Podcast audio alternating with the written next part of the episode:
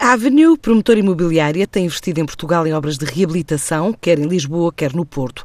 Terá um plafond de 150 milhões de euros para apostar no alargamento do leque de investimentos quer segmentos como a construção nova e também escritórios. Assim o explica Anicete Viegas, o CEO da empresa. A Avenue é uma empresa promotora imobiliária que já começou em 2015, fez até agora essencialmente investimentos na reabilitação urbana, no centro da cidade, em Lisboa e no Porto, e estava sempre muito vocacionada para o segmento alto na habitação e também no, no comércio. Entretanto, desde o final do ano passado, começamos a olhar para, para outros segmentos e, um, nesse caso em concreto, para o segmento dos escritórios e para, para construção nova, já como diversificação desta área mais focada na, na reabilitação urbana. Teve uma dotação inicial de 100 milhões de euros para uma primeira fase de, de investimento por parte do, dos seus acionistas e nesta altura acrescentamos mais, mais 150 milhões para desenvolver esta nova fase de investimento em, em Portugal. Para já avança com projetos concretos como um empreendimento no Parque das Nações. O primeiro investimento é o Exeo, o Exeo Office Campus. É um projeto que está localizado no Parque das Nações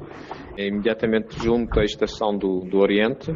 É um projeto de grande dimensão, estamos a falar de uma área total de 69 mil metros quadrados eh, de área bruta de construção acima do solo, serão três edifícios escritórios. Também haverá aqui uma componente comercial de 1.800 metros quadrados, mais para comércio de conveniência, serviços e, e apoio à atividade de, de escritórios.